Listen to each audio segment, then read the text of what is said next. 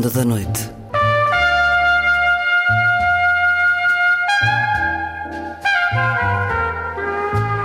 Com Luís Caetano.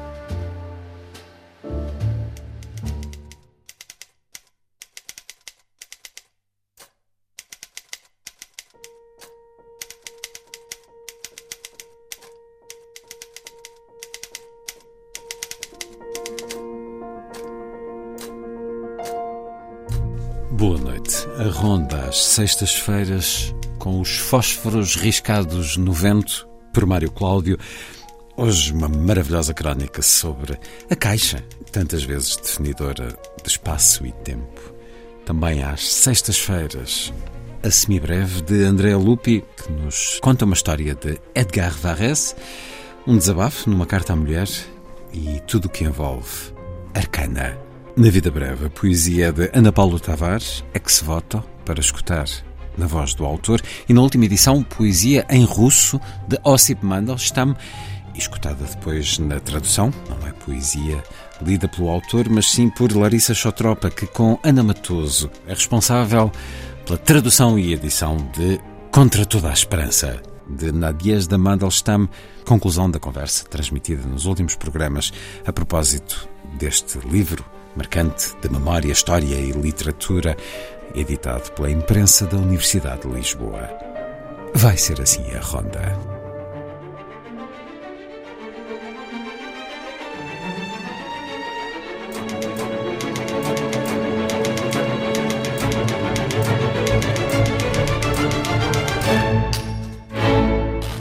Música a começar. This is what love is. Do pianista e compositor norte-americano Chad Lawson, aqui com James Southall, Rachel Roberts e David O'Leary.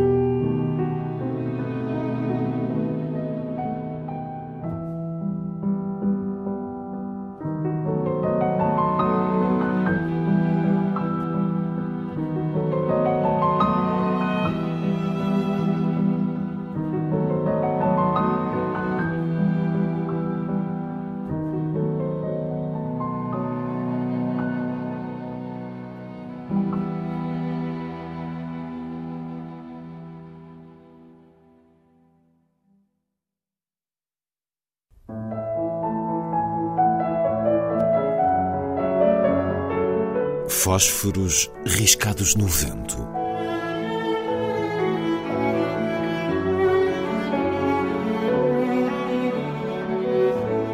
Um programa de Mário Cláudio.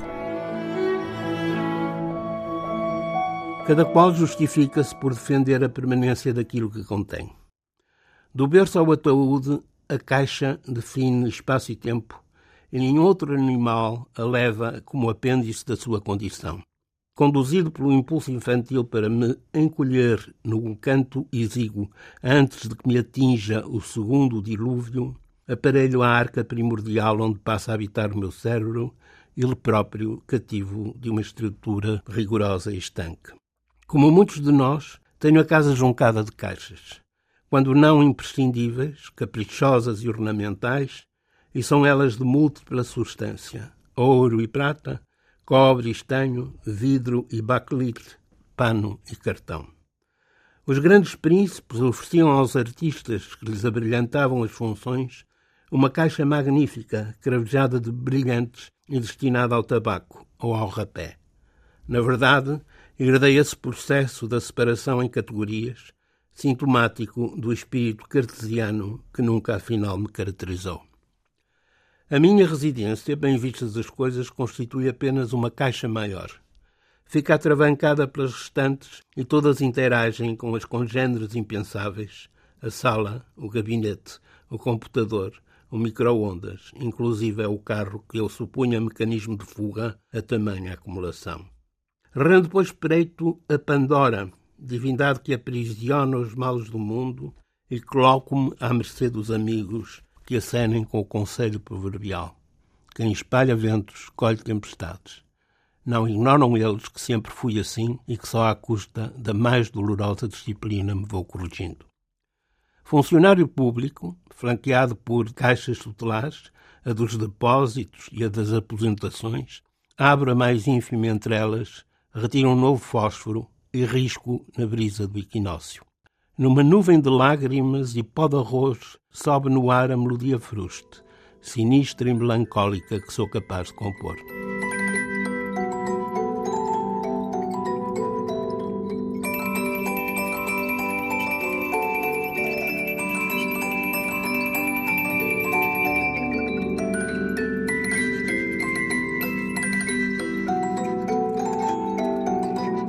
Construída por um feiticeiro para a criança que nela se debruçar, nada guardo de tão sublime na coleção.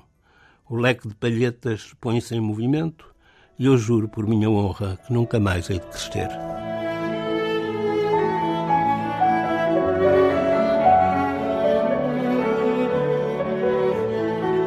Fósforos riscados no vento. Um programa de Mário Cláudio.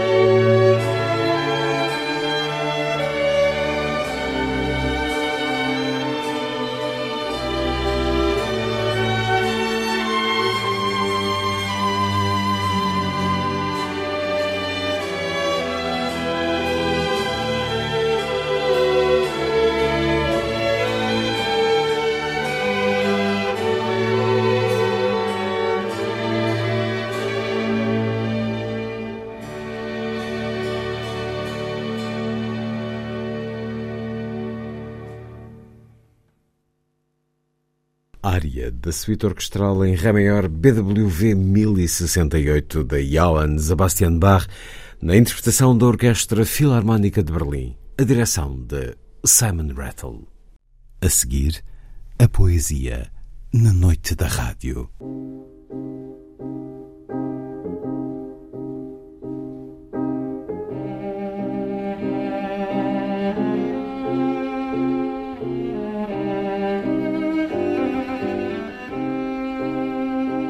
A vida breve.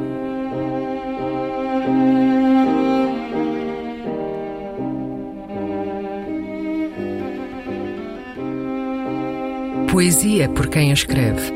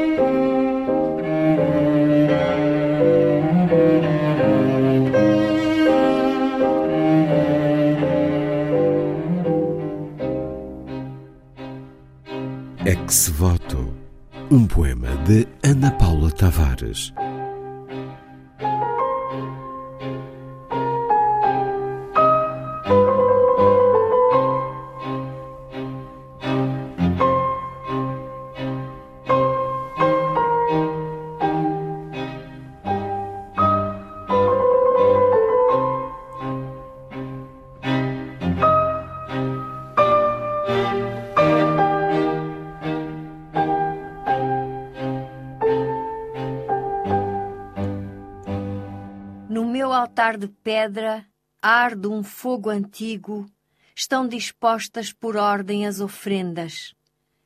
Neste altar sagrado que disponho, não é vinho nem pão, nem flores raras do deserto. Neste altar o que está exposto é meu corpo de rapariga tatuado. Neste altar de paus e pedras que aqui vês, vale como ofrenda meu corpo de tacula, meu melhor penteado de miçangas.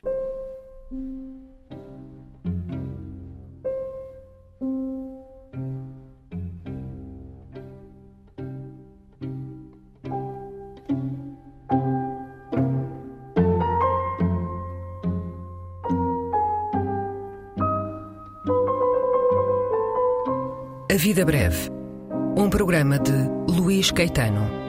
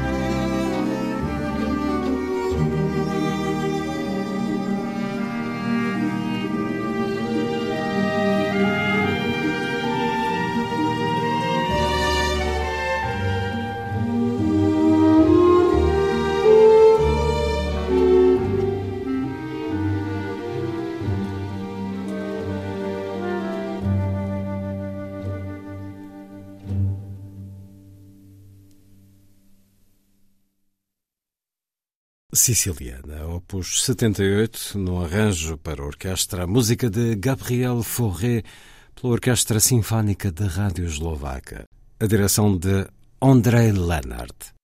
Edgar Varese, já a seguir, na viagem musical proposta por André Lupi.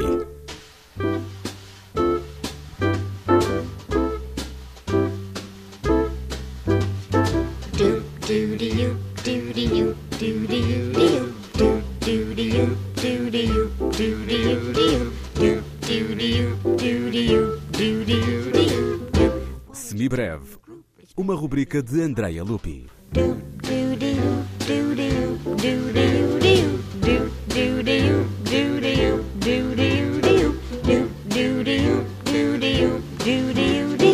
Eu sonhei com duas fanfarras. Estava num barco em pleno oceano que rodava vertiginosamente em grandes círculos. Ao longe víamos um farol muito alto e mesmo lá em cima estava um anjo, que eras tu, com uma trompeta em cada mão. Alternativamente, projeções de todas as cores: vermelho, verde, amarelo, azul, e tu tocavas a primeira fanfarra, a trompeta na mão direita. Depois, bruscamente, o céu ficava incandescente e cegava, e tu levavas a mão esquerda à tua boca e estalava a segunda fanfarra. E o barco rodava e girava, e a alternância de projeções e incandescência ficava mais frequente e intensa, e as fanfarras mais impacientes. E depois, merda, acordei. Mas isto vai ficar à mesma na arcana.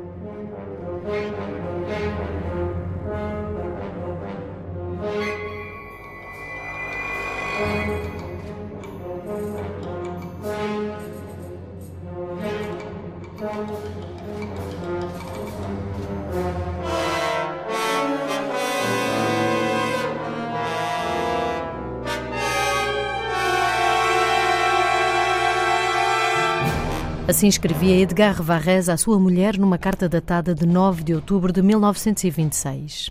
Arcana é o título da ambiciosa obra para grande orquestra que o compositor franco-americano compôs. A ideia era estar concluída no início desse ano de 26 para Leopold Stokowski a incluir no concerto no Carnegie Hall nessa primavera. Mas o ato criativo dá muitas voltas. Varese não fez mais nada senão trabalhar na sua arcana, que foi finalmente estreada por Stokowski em abril de 1927, na Academia de Música de Filadélfia.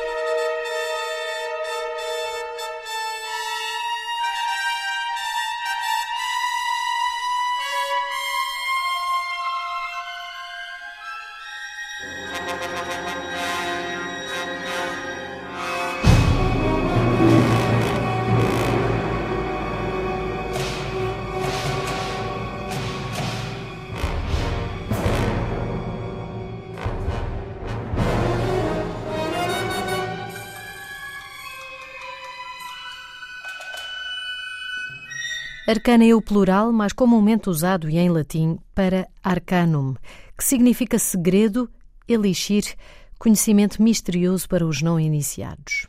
Arcana, como mistérios ou elixir, remete-nos então para o final da Idade Média, transição para a Renascença, que foi quando a palavra entrou mais no léxico.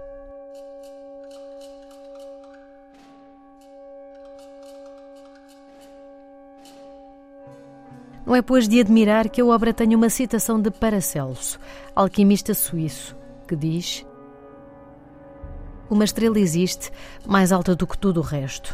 Esta é a estrela do Apocalipse. A segunda é a do ascendente. A terceira é a dos elementos, que são quatro. Há, pois, seis estrelas estabelecidas. Para além destas, há ainda uma outra estrela da imaginação, que dá luz a uma nova estrela e a um novo céu. Thank you.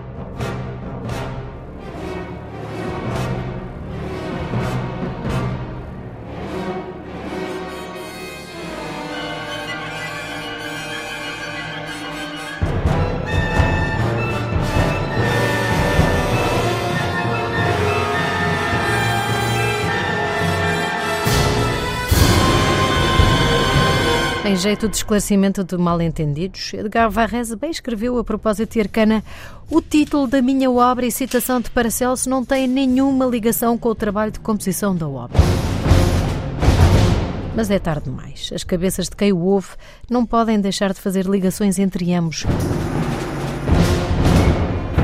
Sobretudo, conhecendo o teor do sonho relatado de forma epistolar, logo registado.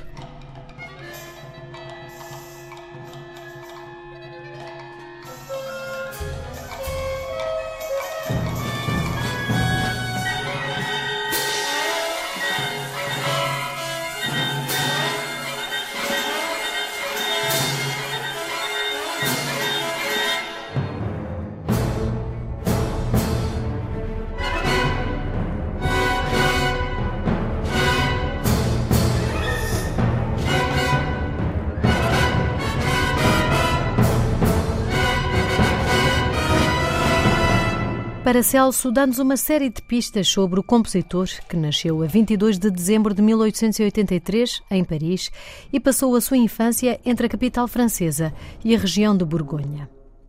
Aos 10, Edgar Varese mudou-se para Turim com os pais que preferiam que tivesse seguido uma carreira de matemática ou engenharia, mas aos 20, em 1903, mudou-se de novo para Paris, onde estudou na Escola Cantorum e no Conservatório, nomeadamente com Albert Roussel, composição, contraponto e fuga, com Vincent Dandy, direção de orquestra e, sobretudo, com Charles Bort, compositor que o iniciou nas artes da música pré-clássica com a qual se sentia muito mais identificado do que com o classicismo ou ainda menos com o romantismo.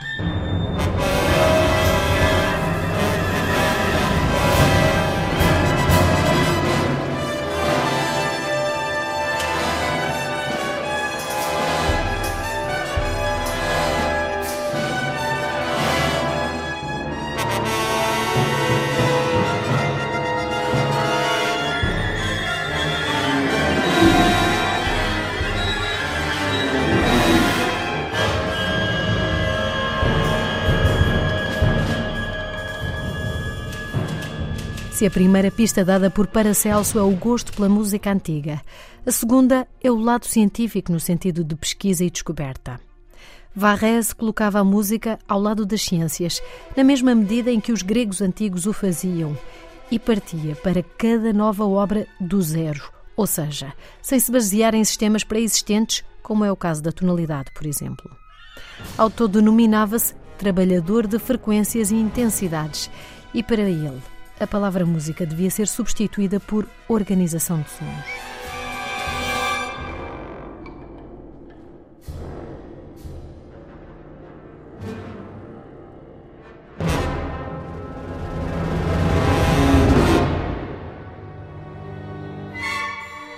No caso concreto de Arcana, Varese organizou os sons partindo de pequenos motivos que são usados diversas vezes. O desenvolvimento das ideias não é, no entanto, linear. As ideias surgem, desaparecem, reaparecem e há, sobretudo, grandes massas sonoras das quais sobressai o naipe dos metais.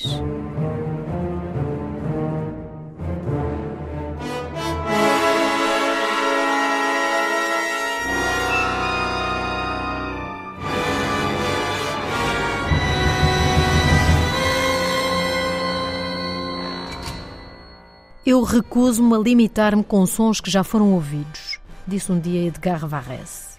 Nesse intento, ele foi seminal em inúmeros aspectos, com uma vida em boa medida passada nos Estados Unidos da América.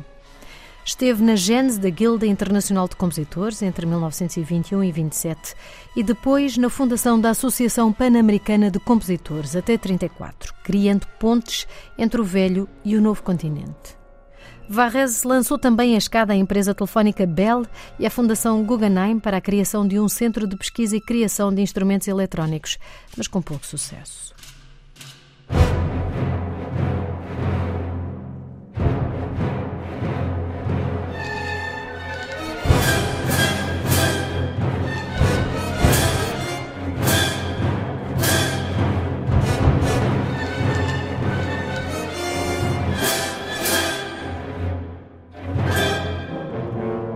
A vida de Edgar Varese levou uma volta quando, em 1953, o mecenas anónimo lhe ofereceu um gravador Ampex que lhe permitiu levar a cabo obras que imaginava e concebia há quatro décadas. Isto culminou com um coroar de glória no final da sua vida e uma série de reconhecimentos e condecorações pelo mais do que relevante papel que teve na música do século XX como pioneiro que foi. A gravação de Pierre Boulez, feita em 1995 e 96 no auditório da Orquestra Sinfónica de Chicago, um álbum que ganhou um Grammy de melhor performance orquestral em 2001, é prova disso.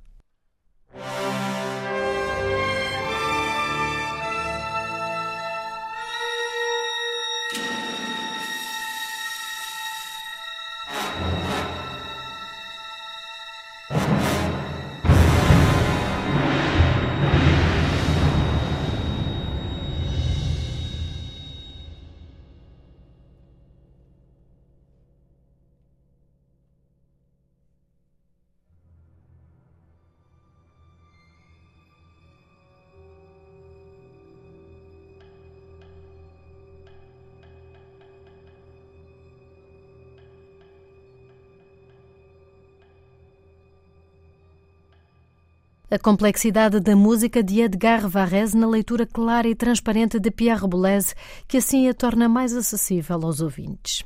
Arcana, ou Os Mistérios para os Não Iniciados, uma obra composta entre 25 e 27 do século passado pelo visionário compositor franco-americano Edgar Varese, aqui com a Orquestra Sinfónica de Chicago, sob a direção de Pierre Boulez.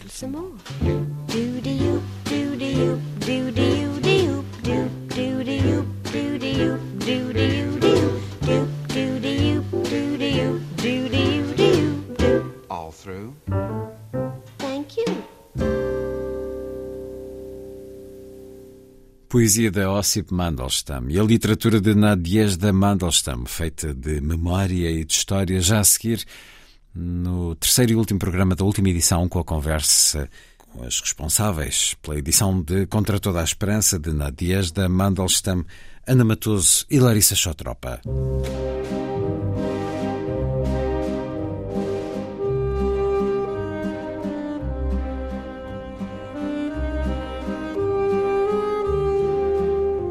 Última edição. Um programa de Luís Caetano.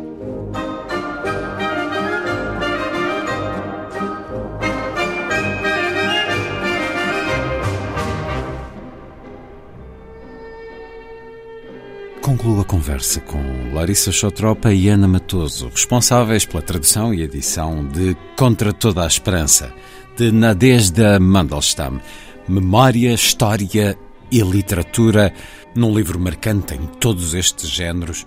É uma escrita que ela vai fazendo ao longo dos anos ou foi mais concentrada em determinada altura? Foi um projeto que começou eh, depois de finalmente conseguir cumprir eh, eh, essa tal missão de preservar o legado literário de, de, do marido. Finalmente conseguiu dedicar-se a este outro seu projeto. O seu projeto que já tinha nascido, já havia planos, já tinha um alguns projeto planos. de autobiografia Escrever. ou de memórias? De memórias. memórias. Em 65 é quando se senta e, vou, e decide vou dedicar-me então a rever, mas já tinha material e portanto começa a dedicar e, e essa, uh, essas vicissitudes porque passou uh, estes, este manuscrito, uh, o manuscrito, não é, reflete-se, por exemplo, em repetições, em algumas omissões, em alguma eventual confusão, porque quando ela senta para se para se dedicar a este projeto em 65 já passaram várias décadas, 30 décadas sobre nomeadamente neste primeiro volume de, de memórias, que basicamente se centra em quatro anos da sua vida, não é? De 34 a 38. Portanto, se ela começa a dedicar-se realmente à, redação de, das suas memórias, já foram vários anos depois do, dos acontecimentos que, que, está, que está a descrever, não é? 34 a 38. E, portanto, isso reflete-se, isso é interessante e, e, porque depois o tempo presente irrompe. Uh, nós até optámos conscientemente, havia uma outra uma outro deslize deste tipo temporal em que vemos o presente a irromper subitamente numa, na narrativa de, sobre o passado, em que ela usa o tempo presente para falar, ai, a Armatova está aqui, está a dizer que eu posso uh, fazer o que quiser com, com, com o espólio do, do, do Ossip. Uma certa anarquia emocional também, temporal Exato. e emocional. Sim, de certa forma. Uh, e, portanto, mas o, o, que eu, o que eu acho que é, que é de sublinhar é realmente a originalidade. Temos estado aqui a ver uh, o quão importante esta obra é para, por exemplo, um, uh, entender os últimos anos da, da vida de, de Mandelstam e traçar como ela faz, tentar descobrir realmente o que é que se passou nesse último ano em que, depois dele ter partido para rumo a Vladivostok, em que desaparece e, portanto, ela colige esses vários testemunhos. Os dois últimos capítulos uh, revelam essa sua uh, infatigável pesquisa, tentando desesperadamente perceber quando é que teria sido realmente e onde a morte de, de Mandelstam, coligindo os testemunhos, nomeadamente orais, que era aquilo que ela poderia aceder, não é? Incluindo-os quem passou pelos. Uh, se cruzou nos campos com, com Mandelstam. Mas, portanto, isso é, é, fulcral e essa é a força também do livro. Mas o livro não é só realmente um livro de memórias ou de registro para chegarmos a Mandelstam. É em si mesmo uma obra, um, uma obra literária extraordinária. Porque não, não se trata só. Eu vou narrar os quatro anos, os últimos anos de Mandelstam, do princípio ao fim. Já seria já seria extraordinário termos, termos isto, não é? Uhum. Podermos ter acesso a esse relato já é extraordinário, tendo em vista uh, a época uh, e, e, tudo porque Nadezhda uh, passou e, enfim. Mas a forma como, como ela o faz é, é, uma, é uma grande escritora. É, esse é o ponto, é uma grande escritora. Portanto, não é só como fonte histórica, que é precioso, e não é por acaso que Hannah Arendt elege esta, este primeiro volume quando, quando sai a edição inglesa, e ela, o, e ela lê a Hannah Arendt em 70, fica, uh, fica fascinada. E, e, a última conferência que, que faz sobre o totalitarismo cita como o grande documento do século. Este é o grande documento do século, as memórias de Nadezhda Mandelstam. Como fonte, documento histórico é, é precioso, mas é um documento literário. É uma escrita maravilhosa a que temos a, a, acesso. Cito um certo que revela a enorme inteligência desta mulher, eh, uma, uma a profundidade do seu pensamento.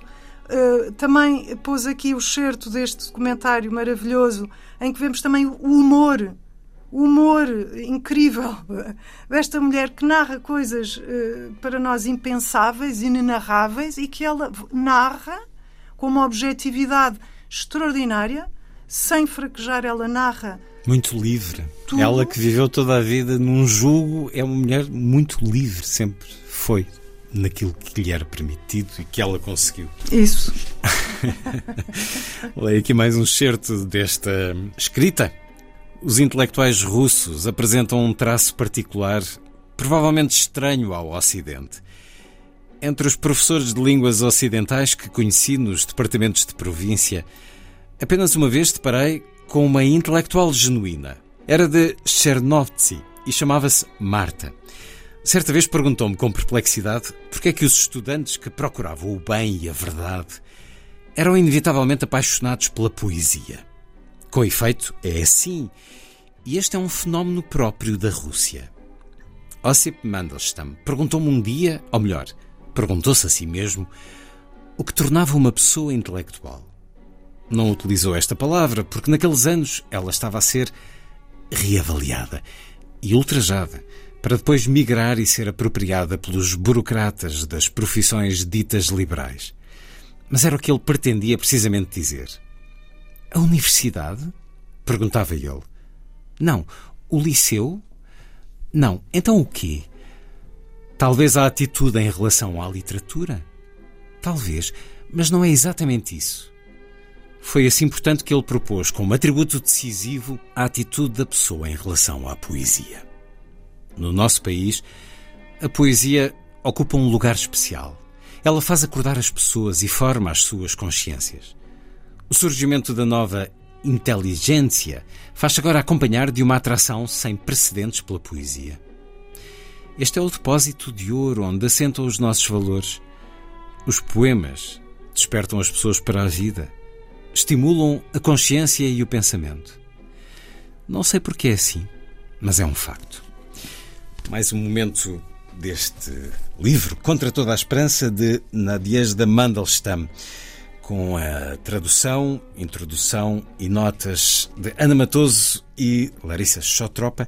E como é que a vossa missão se torna uh, de nos dar a conhecer esta escrita, pela primeira vez no nosso país, esta obra de Nadezhda Mandelstam?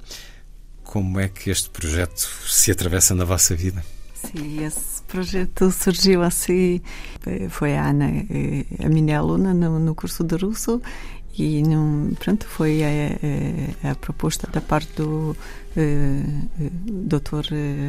António Feijó, que tinha feito a Ana para traduzir. Então a Ana falou comigo se. Quando António se, Feijó estava na imprensa da Universidade sim, de Lisboa. Sim, sim, para, para fazermos este projeto. Sim, e, e pronto, claro que eu queria imenso, imenso. E, e este deu um imenso prazer em estar a traduzir esta obra. Prazer e trabalho. Ah, trabalho, imenso trabalho Estamos também. aqui a falar de uma obra monumental, uh, poderia ser ainda um número maior de páginas, uh, e é a primeira parte de, dessas memórias, exatamente. primeiro volume. Tem segundo e até tem terceiro, tem memórias sobre Ana Akhmatova. E, cada capítulo tem, tem parece, e ela, e ela encontrou o seu estilo de escrita tem capítulos, pronto, é, é, todo, todo o livro está dividido em capítulos, em cada capítulo parece ter uma história com início e fim. Este é o estilo dela, e já a Ana tinha dito da língua, a linguagem dela, que rica linguagem, que bonita linguagem, mas é, isso é, é, e ela nunca se considerou escritora, nem hum. poetisa. E, no entanto, abrimos o livro em qualquer página e ficamos agarrados ao que ela Sim, nos está a descrever. Exatamente, porque ela, durante a sua vida, enquanto enquanto eh, esteve com, com Mandelstam, 19 anos, e, e era a, a, ajudante dele, era a companheira, era a musa dele, e por isso tudo que eh, eh Mandelstam escrevia, ela parece que eh, absorveu. E isto tornou-se depois na sua linguagem e era, era absolutamente natural que ela falasse assim, desta forma, assim, tão, tão erudita, hum. uma linguagem tão erudita. E, e Brodsky, são palavras de Brodsky, é a prosa, a melhor prosa do século XX denominou esta, estas memórias. Josef Brodsky é, é, um grande apreciador de, desta obra. Ele também diz que a memória é o único possível substituto do amor. Quanto tempo uh, levou esta tarefa árdua? Tendo em conta que nós trabalhamos as duas, sim, eu não sei, assim, em tempo não, também tivemos um prazo bastante alargado da entrega da. Pronto, Ou seja, da, o prazo era quando estivesse feito, eh, era esse não, o prazo. Tínhamos, sim, já foi alargado, sim. de facto. Sim, foi alargado é o prazo. Uma, é, um, é um trabalho, enfim, não é só pela, hum. pela dificuldade da de ser um documento histórico e as, todas as notas de rodapé que acompanham, esclarecendo uh, acontecimentos históricos, uh, uh, enfim, tenta, tentando tornar inteligível ao leitor do século XX português, não é? 21, aliás, as muitas referências que estão aí que importam clarificar para perceber. Mas também a parte, por exemplo, da, da própria uh, linguagem, das referências, das citações explícitas ou não, das alusões. Tudo, é um trabalho de facto que está aí por trás muito grande. E, e os poemas, e, os poemas que, que fizemos o que tentávamos, por exemplo, teria, já teria sido uma ajuda se, por exemplo, este, este recente volume de, uh, do Ossip Mandelstam, do Crepúsculo da Liberdade, já tivesse sido publicado quando estávamos embranhadas na tradução, teria já sido uma ajuda, porque uh, há muitas referências que são feitas à, à, poesia, porque o próprio Brodsky diz isso, é uh, a poesia de, deste, de, a grande poesia do século da prata, destes eh, poetas do, do início do século XX, mas especialmente a de Mandelstam e de Akhmatova, teve uma, houve, teve uma tal importância na vida de, de Nadiesda que realmente incorporou o seu próprio idioma. E, portanto, é um idioma que, que, se, que se faz dessa, dessa grande poesia também, não é? E depois da fala russa, porque depois temos uh, provérbios um, e toda esta uh, coleção do que os outros dizem, não é? O que os outros dizem, que a Nadezhda vai recolhendo como uma testemunha daquele tempo, contra o silêncio que se abateu sobre aquela sociedade, ela vai coligindo todos estes estas falas dos outros. Isso é, é, é, é, uma técnica extraordinária. E uma coisa que também salta à vista é que, sendo um, um, um livro dedicado a, a Mandelstam, ele é estranhamente ausente. E isso é muito forte nesta obra, porque há um vazio. O, o, a, a, os momentos em que vemos em que, em que Nadezhda põe uh, uh, Mandelstam a falar são muito escassos. Portanto, há um vazio, que é a voz do, do, do Mandelstam em nome próprio, não é? É mais o impacto que a ausência dele causa Exato. do que, do que ele é, próprio. É, um, é um feito, é um feito da arte literária da Nadezhda. Mais um certo a terminar, antes de vos escutar uh, na língua original e em tradução. Tenho de admitir que sou de um otimismo incorrigível. Tal como aqueles que no início deste século acreditavam que a vida seria obrigatoriamente melhor do que no século XIX, estou absolutamente convicta de que nos encontramos neste momento nas vésperas de uma vitória total do humanismo e dos valores humanos. Refiro-me não apenas à justiça social, mas também à cultura e tudo mais. O meu otimismo não ficou, na verdade, abalado pela experiência cruel da primeira metade do nosso inédito século. Antes, pelo contrário. Aquilo por que passamos terá servido para afastar as pessoas por um período de tempo prolongado de muitas teorias que à primeira vista podem parecer sedutoras, de acordo com as quais o fim justifica os meios e tudo é permitido. Ossip Mandelstam ensinou-me a acreditar que a história é um teste em movimento e nos terrenos dos caminhos do mal e do bem. Experimentamos os caminhos do mal Será que algum dia teremos vontade de regressar a eles? Não estarão a avolumar-se entre nós vozes cada vez mais fortes que falam da consciência e do bem? Considero que estamos à beira de uma nova era e apercebo-me de sinais que pronunciam uma nova concepção do mundo. São poucos e quase imperceptíveis, mas existem. Infelizmente, praticamente ninguém compartilha a minha fé e o meu otimismo. As pessoas que sabem distinguir o mal do bem estão mais inclinadas a aguardar uma recaída nas desgraças e nas atrocidades cometidas no passado.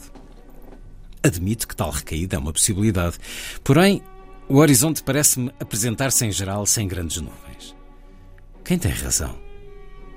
A vida mostrá-lo-á e possivelmente já teve a oportunidade de nos mostrar algo.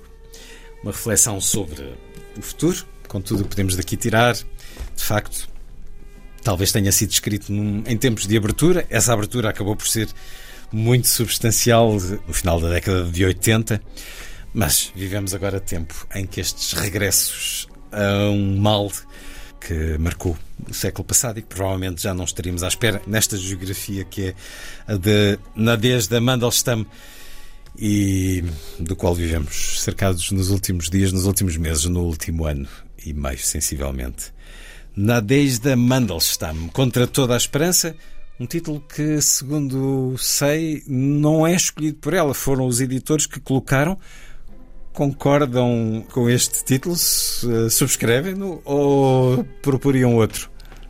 Fica aqui ecoa eh, esperança em russo, Nadezhda, o próprio nome significa esperança. Hum. E é simbólico isso, esse título é simbólico porque. Curiosamente, a mulher de Stalin também era Nadiezda. Uma das. Uma das. Sim, sim. Elas. Sim. Sim, sim. Nós inicialmente tínhamos até proposto, proposto algumas outro, outro, outro título, título, mas sim. acabámos por, eh, por achar uma boa, uma boa opção por parte do, da, da editora manter uh, uh, o título por, por, por, também por esse, esse facto, Nadias da Esperança, mas também pela evocação de, de, São Paulo, não é? Da Carta aos Romanos. Acho que é uma boa opção, tanto mais que todas as traduções para línguas estrangeiras, francês, inglês, espanhol, alemão, que foram as primeiras, uh, seguem esse, essa opção dos primeiros editores. E Nadiezda nunca viu esta obra publicada em vida, não é? Foi publicada depois da sua morte na Rússia, na sua língua. Portanto. Em 1989, portanto, Exato. mesmo com aquela abertura extraordinária. Exato que aconteceu e foi bem recebida? Sabem se é lida, estudada? Essa obra, quando saiu, eh, e este e o segundo, principalmente o segundo livro, eh, foi muito mal aceito muito mal, mal aceito pelos, como eh, próprios críticos dizem, pelos ambos, ambas as muralhas de Kremlin, dentro do Kremlin e fora do Kremlin, porque de dentro do Kremlin é, é compreensível porquê, porque ela está a criticar toda aquela época tudo aquele absurdo que acontecia, é toda uma época descrita, sim, isto é compreensível. Agora, e pior foi da parte dos que estavam fora das muralhas de, de Kremlin, a, a, a tal inteligência, os uh, escritores que viram os seus nomes aqui, que não gostaram de vê-los. Portanto, deste, desta parte, assim, a aceitação foi bastante eh, pouco, pouco. Apesar de tudo, amigável. foi um gesto de coragem dos editores. Em geral, pelo público em geral, obviamente que é, é uma obra, é uma obra que não tem comparação. Libertadora. E, sim, sim, e, e pronto, é, é muito bem, foi por público em geral é, esse, isso é inegável. Antes da publicação, quando circulava o manuscrito, uh, partes de, de, das memórias já circulavam, não é? Uh, antes da publicação em 89. Uh, eh, mas tornou-se logo uma figura mítica, Nadiezda. A cozinha da Nadiezda era um, um, local, um local mítico. O Brodsky foi lá que conheceu, porque era esta figura, esta viúva da cultura, uh, na expressão uh, feliz de, de, de, Brodsky, não é? Viúva da, da cultura, uh, que escreve uma obra que equivale a um dia do juízo final na Terra. Portanto, isto, claro, queria reverberar com uma intensidade muito grande. E eram leitores que, que já não se reviam diretamente esta jovem, estes jovens, não é? Os, os, leitores da Nadezhda, na década de 60, eram jovens, não, não viveram esses, esses anos, portanto já não estavam diretamente uh, di tão diretamente uh, interpelados e, e, postos em causa. Mas, portanto, tornou-se uma espécie de uma figura, de uma figura mítica, a Nadiezda. Uma grande pintora também, as aguarelas sim, dela. Devia ter referido isso no início. referir, sim, sim, porque exatamente, recentemente foi descoberta a única aguarela que, que, sobreviveu porque ela deixou de, de pintar, não é? Ela uh, estudou com Exeter, com uma... Uma aguarela que ela deixou algures é, num um restaurante? Não, já não lembro. É, retrata o, o, uma esquina com um restaurante uh, onde, de Kiev, onde conheceu Sim, Mandelstam, precisamente nesse ano, de 1919. E, portanto, isso é, é, é, também é um aspecto curioso, não é? Como é que esta mulher que pintou e trabalhou com Exeter, que se tornou um, uma figura tutelar do cubofuturismo, do salão, dos salões de Paris, e, portanto, tinha ali uma uma vida artística extraordinariamente pujante, não é? E que depois eh, resolve abandonar a pintura, desaparecem eh, entre a evacuação e as suas repetidas viagens pelo Império Soviético, eh, desapareceram e só uma sobreviveu aparentemente. A Sklovsky parecia que tinha, a família dos Sklovsky, umas mas desapareceram, ou foram destruídas ou, ou desapareceram pelas vicissitudes da, de, dessa época. E, e depois deixa-nos este, esta extraordinária uh, escrita, portanto... E vamos, vamos ler o segundo volume desta escrita? Esperemos que sim. Esperemos Estão a trabalhar sim. nela ou agora há uma pausa? sim. Ah, sim? Ainda não começamos. Mas, okay. começamos, mas, mas faz parte dos vossos planos. Sim, em princípio. Uma escrita espantosa, atravessada pela poesia, por outra poesia que é absolutamente marcante na história da literatura. Poderemos escutar essa poesia na língua original e depois em tradução? Pedia-vos esse gosto de escutarmos Ossip Mandelstam, lido por eh, Larissa Chotropa, e depois a tradução lida por Ana Matoso, na recente edição da Síria Alvim, eh, com a tradução de Nini Felipe Guerra. E então, o que é que vamos ouvir, Larissa? Sim, então, é, é tal mítico poema que, que como, como este poema que marcou toda a vida, parece que dividiu a vida de Mandelstam em duas partes. 16 versos, é isso? Sim, sim, sim. Então, pronto, aquela que, que, que é paródia sobre Stalin. E, não tem título, não tem título, mas é sempre é, é, é intitulada com a primeira linha, portanto, uhum. mas havia um под собой ничего страны. Portanto, este é início. Já vamos ouvir a tradução então. Мы живем под собой ничьей страны. Наши речи за десять шагов не слышны, А где хватит на полразговорца, там припомнят кремлевского горца. Его толстые пальцы, как черви жирны, а слова, как пудовые гири верны. Таракани смеются усища и сияют его голенища, а вокруг него сброд тонкошеих вождей. Он играет услугами полулюдей. Кто свистит, кто мяучит, кто хнычет, он один лишь бабачит и тычет. Как подкову кует за указом указ, кому в пах, кому в лоб, кому в бровь, кому в глаз. Что не казнь у него, то малина и широкая грудь осетина. Vivemos sem sentir sob os pés o país, nem a dez passos se ouve o que se diz. E quando ousamos enfim a meia fala, o montanheiro do Kremlin lá vem à baila. Dedos gordurosos como verme na gorda, as palavras certas como pesos de arroba. Riem-se-lhe os bigodes de barata, reluzem-lhe os canos de bota alta. À volta a escumalha, chefes de fino pescoço. Com o serviço de semigente ele brinca com gozo. Um assobia, o outro geme, aquele mia. Só ele trata por tu, escolhe companhia. Como ferraduras, lei traz de lei ele oferta em cheio na virilha, olho e sobrolho e testa. Cada morte que faz, crime malino, e o peitaço tem amplo ocetino. Um poema que mudou uma vida, mas que é uma força de expressão de liberdade. Obrigado por nos terem feito essa leitura, Ana Matoso, Larissa Chotropa, e por terem feito a tradução, introdução e notas deste Contra toda a esperança de Nadezhda Mandelstam, que se fez livre humano contra toda a opressão, numa missão em nome do amor e da liberdade. O futuro, como ela ali refletia, é muito cíclico, mas acima de tudo aqui temos grande literatura, uma grande escrita que nos convoca também para uma grande poesia. Ana Matoso, Larissa Chotropa, muito obrigado por terem vindo à Antena 2. Obrigada.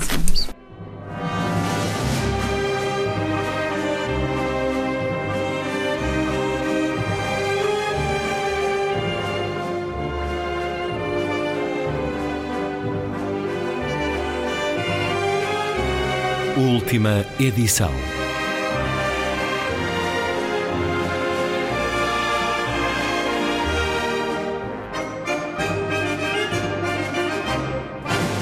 Está feita a ronda. Assim, obrigado por estar com a rádio. Boa noite.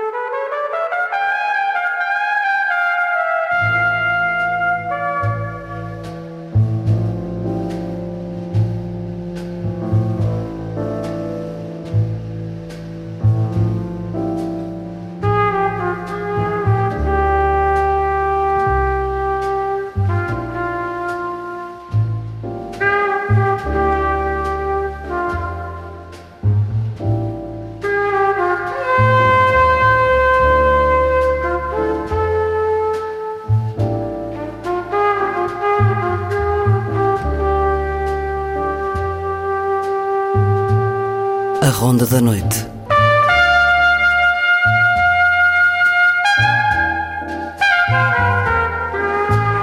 Com Luís Caetano.